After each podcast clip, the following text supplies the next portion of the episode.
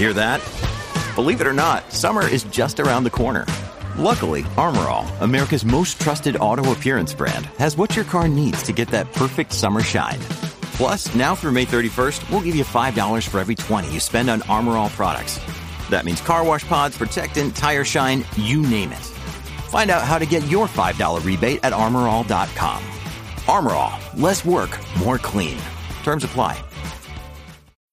When you need mealtime inspiration, it's worth shopping Kroger, where you'll find over 30,000 mouth-watering choices that excite your inner foodie. And no matter what tasty choice you make, you'll enjoy our everyday low prices, plus extra ways to save, like digital coupons worth over $600 each week. You can also save up to $1 off per gallon at the pump with fuel points. More savings and more inspiring flavors make shopping Kroger worth it every time. Kroger, fresh for everyone. Fuel restrictions apply. Bienvenidos a Razones para Ver, el programa de Fuera de Series donde os comentamos por qué tenéis que ver la serie de la que hablamos, analizando sus primeros episodios y siempre sin spoiler. Hoy vamos a hablar de Vitals, el documental sobre la presente pandemia de HBO que justo ha salido este 7 de febrero. Yo soy Marichu Lazábal y para hablar de Vitals hoy me acompaña Lorena Gil. Hola Lorena. Hola, ¿qué tal? ¿Cómo ha estado, Marichu? Bien, venimos a hablar de cosas muy jodidillas. Hoy. Con drama, ¿eh? Hoy venimos, hoy venimos con drama. Hoy, Sí. venimos, hoy venimos con drama y algo más, yo, yo pienso. Ya no es, no es solo drama, de verdad. No, eh, no. Es una cosa para comentar y, y es, es que están para ver. Yo Marichu, sí, ¿verdad? sí, además creo que es muy pedagógica y que debería ser de obligado Sí. cumplimiento para ciertas Correcto. personas, pero bueno. Y es que Vitals es esta serie o este documental serializado eh, que se estrenó el 7 de febrero en HBO, que tiene únicamente tres episodios, que está dirigida por Félix Colomer y la produce El Terrat. De hecho, es un documental que está hablado, bueno, lo- los que vivís en Barcelona ya sabéis, mitad catalán, mitad castellano y se van constantemente saltando los idiomas. Delante de las cámaras, al final, al que podemos ver es al personal y varios pacientes del Partaulí, que es un hospital de Sabadell, de aquí de lado de Barcelona. Y básicamente es un documental sobre ellos. Si os parece, escuchamos el tráiler y vamos a él. ¿Te pongo un poquito más de agua? Eh. Vaya regalo, ¿eh? Vigilaré con la bici, no te preocupes. Y digo, vigila, porque mañana te quiero aquí. Està maco, nena. Una part de la teva vida i tu, I tu de la de la teva. seva.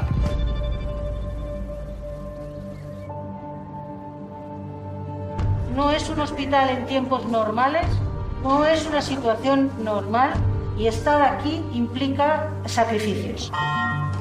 Hay que entrar ya. Lo está conteniendo, pero es una angustia. que Nos vamos a local aquí. Yo ya lo sé que todos los días se muere gente, pero yo también no quiero saberlo. Fèiem els 50 anys de casats quan ens va passar això. Llavors, que hem tingut de deixar la villa. No acaba de tirar, no acaba de mejorar y sufrir, no podemos hacerle sufrir. Al final la vida, eh, digo, nosaltres tenim un final. que- I l'altre no cal que sigui ara. Ni així.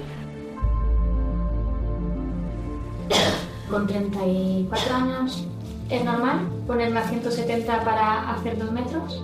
Sortiré d'aquesta, però tardaré una mica. El César té una sorpresa per tu.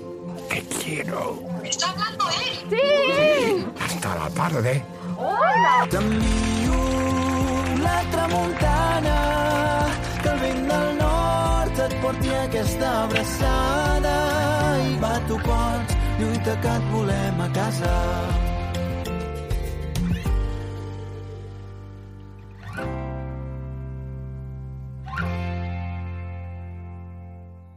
Bueno, vamos a ver. Vitals. Hay que coger aire, ¿eh, Marichu? Sí, No me digas sí. que no, hay que coger aire. Vitals Sí. es un documental grabado de marzo a junio de 2020 para que os hagáis una idea de cuáles son las cosas que se ven.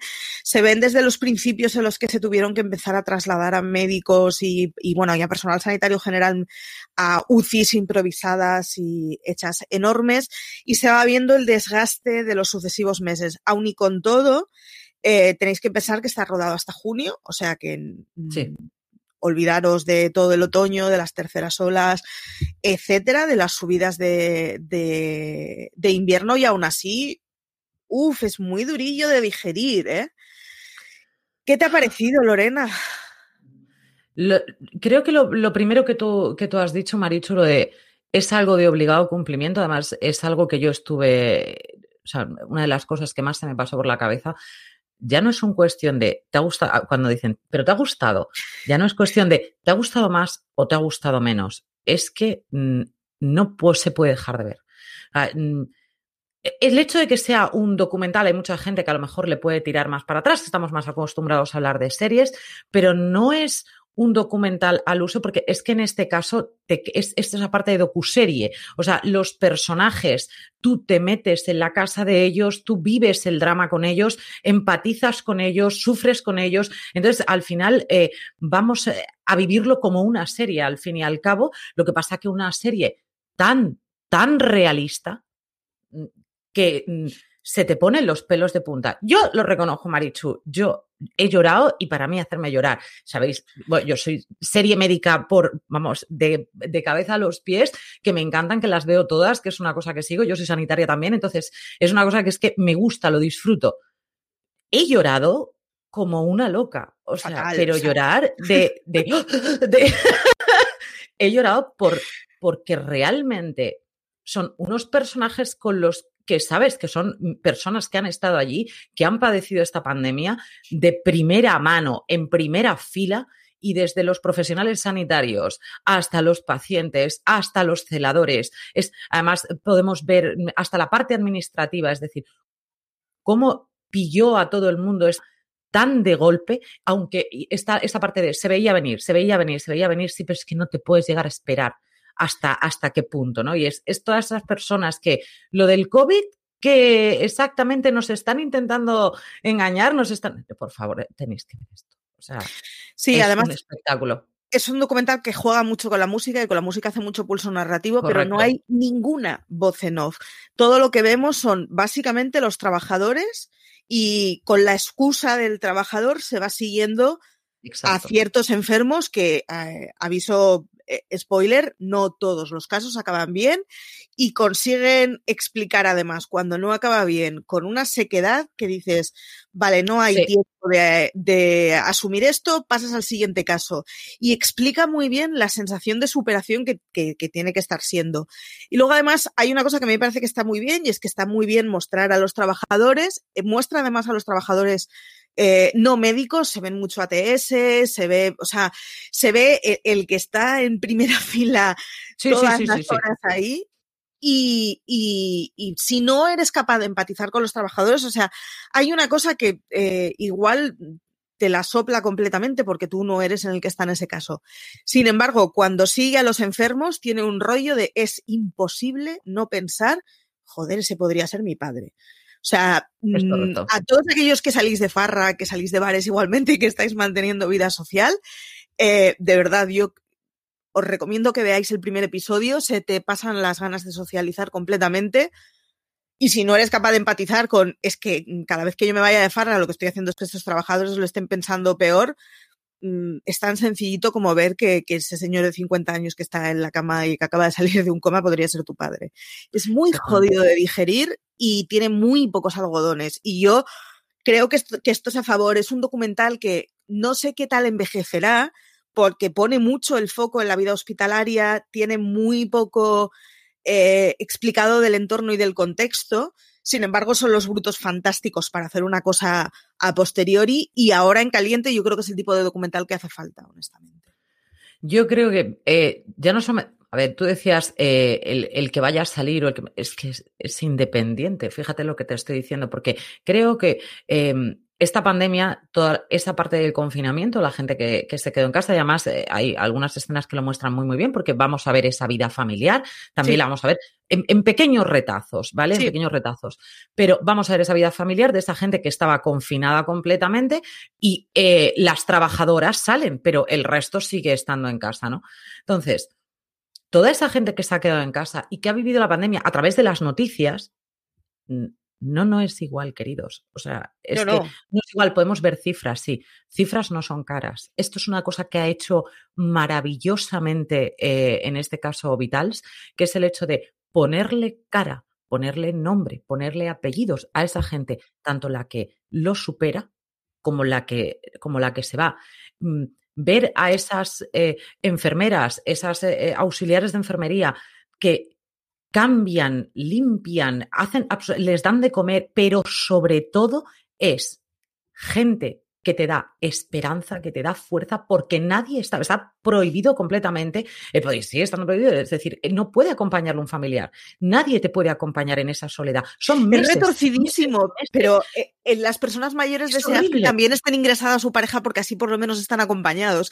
Es el rollo este de, no, no, mi madre estaría para irse para casa, pero ni Dios la va a mover porque sabe que su marido no va a salir de ahí y que ni Dios la va a mover. O sea, hay situaciones de estas retorcidas. Ayer cuando hablábamos por teléfono tú comentabas la adolescente que de golpe se da cuenta de, no, si es que mi abuela no va a tener funeral, lo que quiere decir que ya no mi abuela, que creeré en el pero más aún ha muerto la abuela. Es que, no vamos a poder hacer luto. O sea, es que mm, pero los procesos normales para digerir estas cosas no se están pudiendo hacer.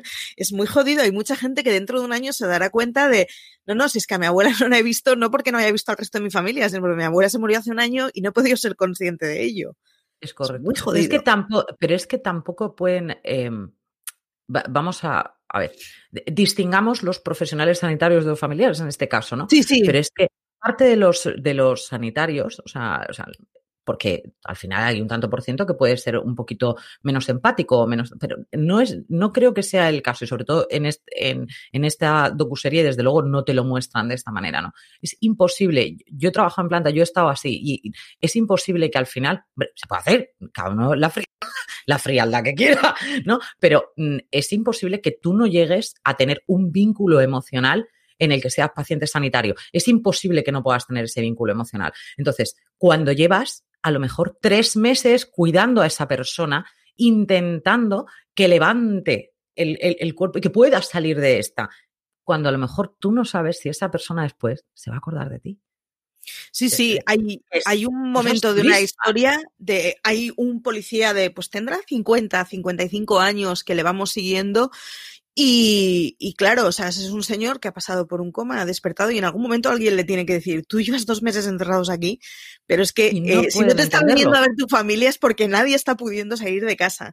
Y hay una situación en plan, hombre, me estás tomando el pelo, ¿no? O sea, bueno, yo estoy aquí, pero ¿cómo el mundo no ha seguido funcionando, no? Y es, que no, o sea, la situación de estancamiento que, se están viendo en las plantas es la que estamos teniendo nosotros en casa. Lo que pasa es que, claro, en el momento que coge la perspectiva de no, no, ese tipo completamente aislado, además, en mi caso coincidió que en casa tuvimos dos ingresos durante los primeros meses de la pandemia y yo recuerdo la cosa, mi padre no sabía si era de día o de noche. O sea, estaba ingresado en un sitio sin ventanas, en el que no tenías cobertura del móvil, en el que no, o sea, no podías estar con visitas prácticamente.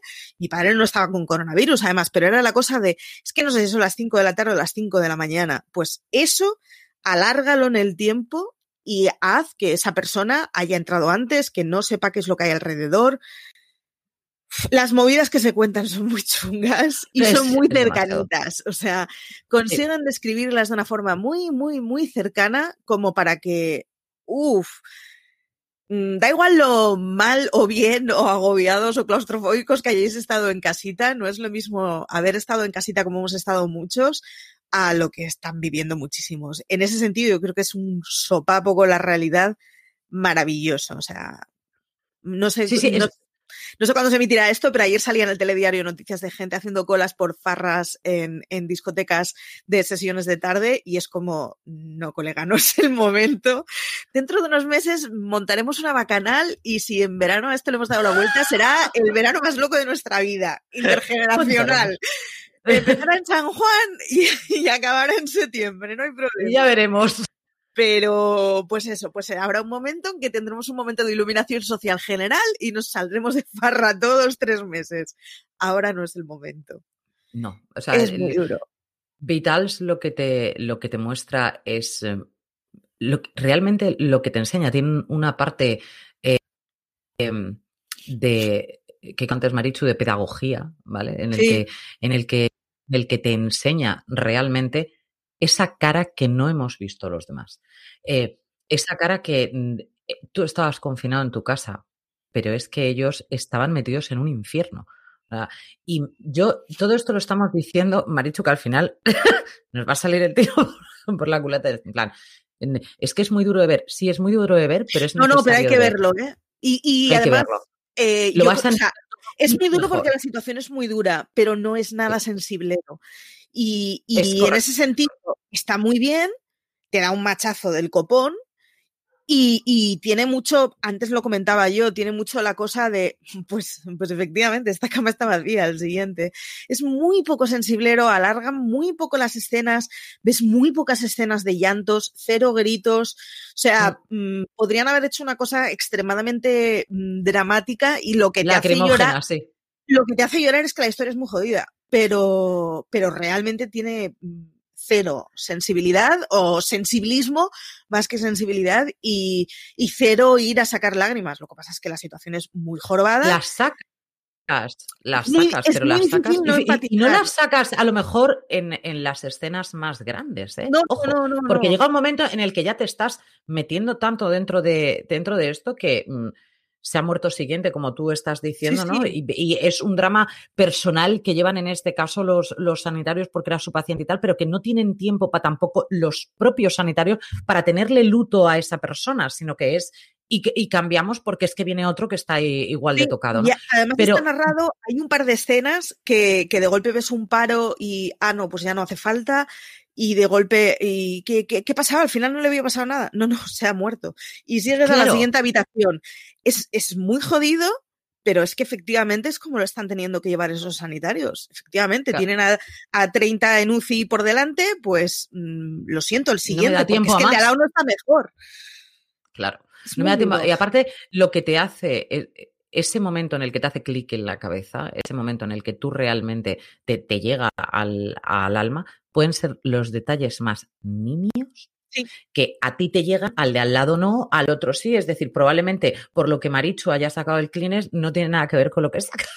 Con lo que he No, sacado no. del Kleenex, porque cada una puede haber empatizado en, en alguna escena en concreto con algún detalle en concreto. Entonces, Insisto, hay porque- cosas que, que a mí me pueden llegar y que, y que a, a vosotros no, y a, y a la inversa, ¿no? Entonces, es algo para ver, pero simplemente por una de las cosas que decías tú, Marichu, que es el hachazo de realidad eh, sí. brutal de lo que fue ese de marzo a junio frente a una cosa que realmente nunca habían tenido que hacer frente, en el que nos vamos a plantear temas tan serios como desde las creencias. ¿Vale? Como saben, eh, como ese porcentaje de personas en los que tienen eh, una fe, en los que tienen una esperanza, tienen muchos familiares, tienen tal, esos son personas que van a salir con más ganas de luchar que gente que se encuentra excesivamente sola. Vamos Sí, a ver sí. casos de gente que no se puede curar, vamos a ver casos de gente que se va a morir, vamos a ver casos de gente que va a seguir eh, con, una, con una cardiopatía o que va a seguir con. Es decir, vamos a tener un montón de. El punto de vista del médico, el punto de vista del administrativo, el punto de vista. o sea, son muchos, pero al mismo tiempo tan bien hilados. Tan bien coordinados que entran dentro de esa esfera COVID que nosotros desde la casa en ese momento de, jo, es que no puedo salir, es para darnos un capón en toda la cabeza de decir, cállate el morro, La cállatelo, ot- porque la es que tú es no que- sabes lo que hay fuera. No, no, y la otra es que nosotros estamos acostumbrados a que, eh, y esto es una cosa que tenemos los de fuera del mundo sanitario, lo que vemos del mundo médico son series en donde siempre hay algo muy rápido, mucha Claro, urgencia, claro. todos están súper sensibilizados con casos muy extremos. No, o sea, la- a la No. vida real no funciona así. Hay enfermeras que, que es, eh, el- la enfermera de quirófano es uno de los casos que se ven en la serie de gente en donde está acostumbrada a una rutina mucho menos dramática porque trabaja en plantas o en, o en secciones en donde, bueno, pues lo más que te puede pasar es algo relativamente poco grave y de golpe les han metido fuera de su entorno a vivir en esa borrachera de rapidez y de falta de medios y de falta de conocimiento y no de falta de conocimiento porque se hayan preparado poco, porque es que nadie, o sea, Es que estamos nadie, manejando algo de lo que no sabemos. O sea, e- esa, esa cosa de qué agobio tiene que tener la persona que tenía un trabajo relativamente controlado y que estaba en una Mm. planta relativamente tranquila y relativamente, bueno, previsible y de golpe le meten en esa borrachera de ciclos infinitos en donde, pues eso, se te ha muerto uno, vas a por el siguiente, ¿no?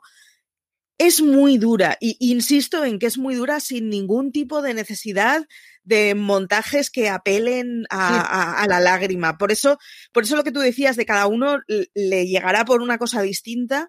Y, y es que es, está muy sobrio contado, eh, tiene muy poquito. Se, se manejan muy poco las imágenes, son mucho brutos bien montados. Y eso, mm, muy pedagógico. Tenéis, es que, tenéis que verla. Hay que verlo. Sí, sí. Y yo creo Es que un en, sí, sí. en tres, O- cinco años saldrá un documental en donde habrá más cosas de contexto, en donde pues, pues nos sentiremos identificados los de fuera del mundo sanitario o- o los de fuera que no hemos tenido de cerca el COVID y, oh, y nos emocionaremos mucho porque te acuerdas cuando hacíamos gimnasia en casa, qué cansado era, qué agobio. Olvídate. Que- o sea, no. la, la perspectiva del momento te la pone esta gente. Eh, Sí. Se te van las ganas de pensar que qué agobio con estar en tu casa cuando ves a enfermeras después de jornadas de 12, 14 horas volviendo a su casa a la madrugada y encontrándose con el percal de mis hijos se han enfadado. O sea, qué, ma- qué forma de relativizarlo, porque claro, esta gente luego vuelve a una casa que ha funcionado de manera normal, en donde la gente ha funcionado viviendo de la televisión y que lo que ves es eso y por lo tanto tienen sus movidas cotidianas. Y es como, colegas, eh, no, o sea, no le hagáis perder el tiempo por esta chorrada a una persona que se acaba de pasar 12 horas de su vida encerrado en ese infierno. Eh, es muy pedagógico, creo que, que además pone, pone muy bien en perspectiva el, pues eso, el, no nos hacemos una idea de cómo lo están pasando los que están metidos en ese fregado, eh, ayudemos en lo que podamos. O sea, por lo menos pongámonos en un rinconcito y no molestemos. Es lo máximo que podemos hacer, pero no molestar. Sí, sí, yo eh, creo que eso es una de las claves que has dicho, eh, que me quedo con esa frase, fíjate lo que digo, al menos, Sí, o sea, sí. si no O sea, ayudas, quédate ahí en el no, rinconcito. no, no hay nada en nuestra mano, por lo menos Claro. no compliquemos la historia. O sea, Sí, porque sí. ya está bastante complicada como para que ahora le- vengas tú y la compliques más. Yo era una de las cosas que nosotras estuvimos eh, fuera de cámara hablando por teléfono, ¿no? Y, y yo decía, es que vamos a, digo, además yo me adelanté a verla antes que, que Marichu en este caso. Sí, sí, le- yo ya la cogí con un paquete de Kleenex al lado, ¿eh? O Sí, sea, y además le dije, Marichu, o sea, vas a tener unas ganas de coger a determinados personajes y decirles, hijo, si yo te engancho, la que te sí, sí, toque". o sea, Pero no por nada, sino porque no la ves. O sea, francamente, hay que es una parte adolescente que es, impepinable, ¿no? Que es el egoísmo adolescente por antonomasia, que eso no lo podemos quitar y, Sí, y va a existir toda la santa vida. Pero ante una situación de estas, es que te dan ganas de coger a los adolescentes, decirles, y hoy te vienes al hospital. Ojo, lo que pasa es Y que a tú mí cómo haces la cena cuando venga. la parte que me hacía gracia es que esos adolescentes que estás viendo son toda esa gente con el. Salvemos la Navidad, quiero decir, son adultos muy funcionales con derecho a voto y que pagan sus impuestitos que, que estaban con el Salvemos la Navidad. Y dices, pues igual no es el año, pues ya te digo, Pues celebraremos Nochebuena no. el 21 de junio si hace falta. Pues, pues bueno, pues ya lo celebraremos más adelante Correcto. Pero no compliquemos. Eh, a que, una de las cosas que preguntamos siempre en Razones para Ver, ¿a, a qué tipo de personas se lo recomendarías? Porque en este caso me parece que es muy adecuada la pregunta. Yo que- es que realmente, vamos a ver, a todos los que tengan ya una edad adecuada para que su mente pueda llegar a asumir eso. Es decir, esto no se lo puedes poner a un niño de 10 No. años porque no, no- o sea, su cabeza le va a explotar. O sea, La le va falta de a- perspectiva va a ser aterrorizante, o sea, o aterradora. Eh, Exactamente, eso no puede ser. Pero ya a un chaval adolescente que realmente sí que sabe de lo que, o sea, sabe lo que está pasando, y porque además Sí. lo, ves los niños, yo tengo dos niñas y tienen nueve años y son desde lo que es el COVID, pero hasta los límites que tienen los nueve años. Es decir, incluso yo creo que ellos están mucho más concienciados de lavarse las manos, hacer el no sé qué, no nos podemos juntar, no podemos ir al parque, porque, porque están acostumbrados a que le tenemos que decir lo que tienen que hacer. Correcto. Pero claro, a los mayores ya no les puedes decir lo que tienen que hacer, tienen que hacer lo que deben hacer. Y cada uno eso entra dentro de la cabeza y dentro de la conciencia Sí. de cada uno. Entonces, yo creo que sí, a partir de los adolescentes, desde los adolescentes en adelante, yo sí lo pondría. A las personas muy mayores, yo no se lo pondría, pero no se lo No. pondría por el simple hecho de que van a eh, eh, van a, a- a haber tenido a lo mejor casos mucho más cercanos, ¿vale? Entonces va a ser como revivir una, una pesadilla que yo creo que más de uno ya han vivido, ¿no? Entonces, y, y luego tienen una mortalidad mucho más cercana sobre el género humano, ¿no? Sí. Que luego te puede caer una maceta en la cabeza. Pero creo que mm, sí que estamos hablando de un rango de edad bastante grande. O sea, estamos hablando de, de- estamos hablando desde gente desde los 14 años más o menos hasta gente que tenga 60 y que 65, yo diría incluso, ¿vale? Que en, en- en ese, en esa movida lo pueden ver por si hay alguno de 65 que se va al trabajo tan tranquilamente con la mascarilla por debajo de la nariz. Sí. que tenemos un rango amplísimo.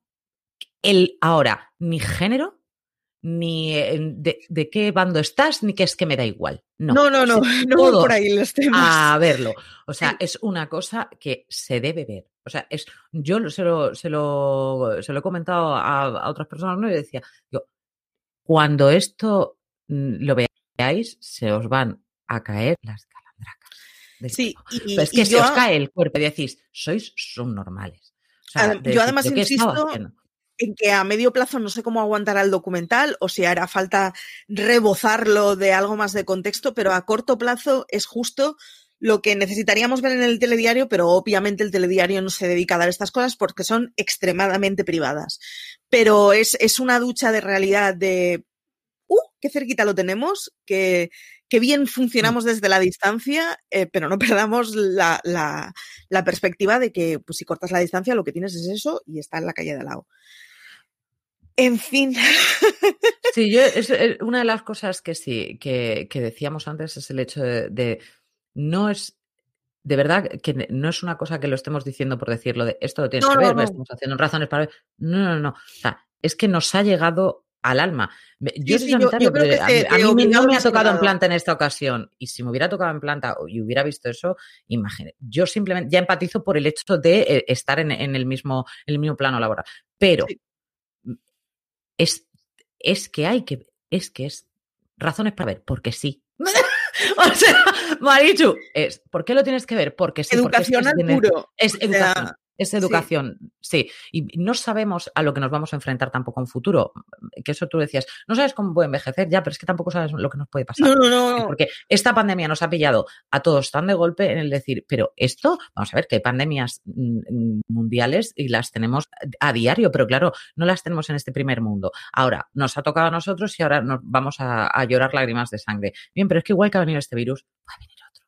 Entonces, No, bueno, el hecho que- de conciencia- estar concienciados de- nosotras grabamos esto eh, llegando al pico de la tercera ola. No en todas las comunidades ha llegado aún al pico de la tercera ola.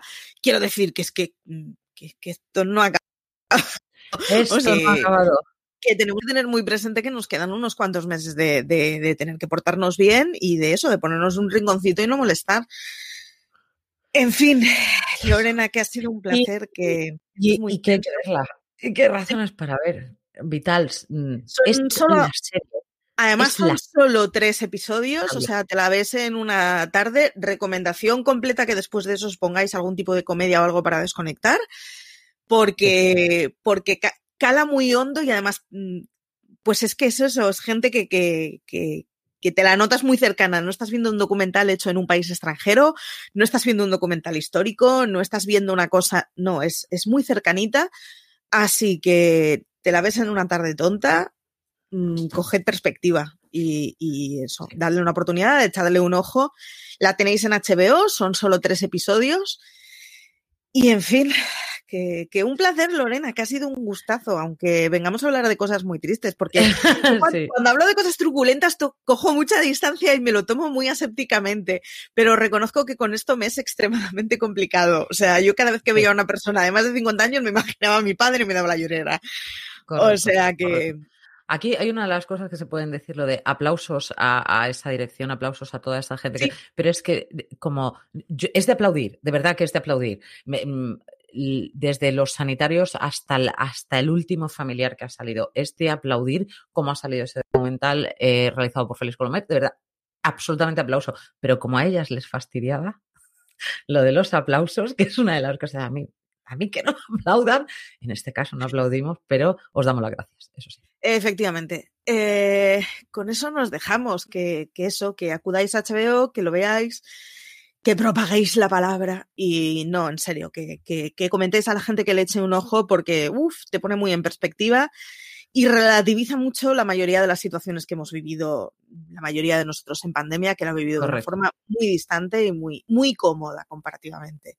Nada, deciros que, que, que, os suscribáis a nuestro contenido en audio, que lo tenéis en Apple Podcast, en iVoox, en Spotify, y en que ahora además nos podéis seguir con un montón de, desde nuestro feed eh, ordinario a, pues eso, a todos esos extraordinarios que se están haciendo con Coyote, con el universo Marvel, con el universo Star Wars y con lo que nos dejen. Así que, que, nos podéis escuchar por todos lados y nos podéis seguir leyendo en fuera de series.com, en nuestras redes sociales y en todas esas cosas. Que nos dejéis mensajes diciendo que os ha parecido los que hayáis empezado a verla ya y cómo os ha dado el, el golpecito y qué tal os ha parecido. Y que nada, que muchas gracias por estar aquí, Lorena. A vosotros siempre. Gracias, mucho. Y que nada, que, que, pues eso, que más información, que artículos sobre la serie y esta y el resto en fuera de series.com. Un besazo.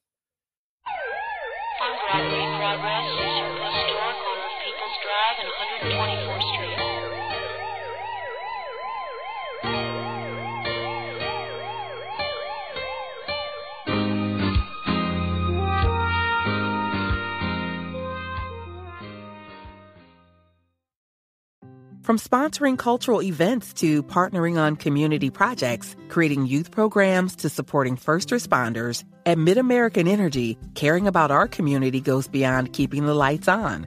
It's about being obsessively relentlessly at your service.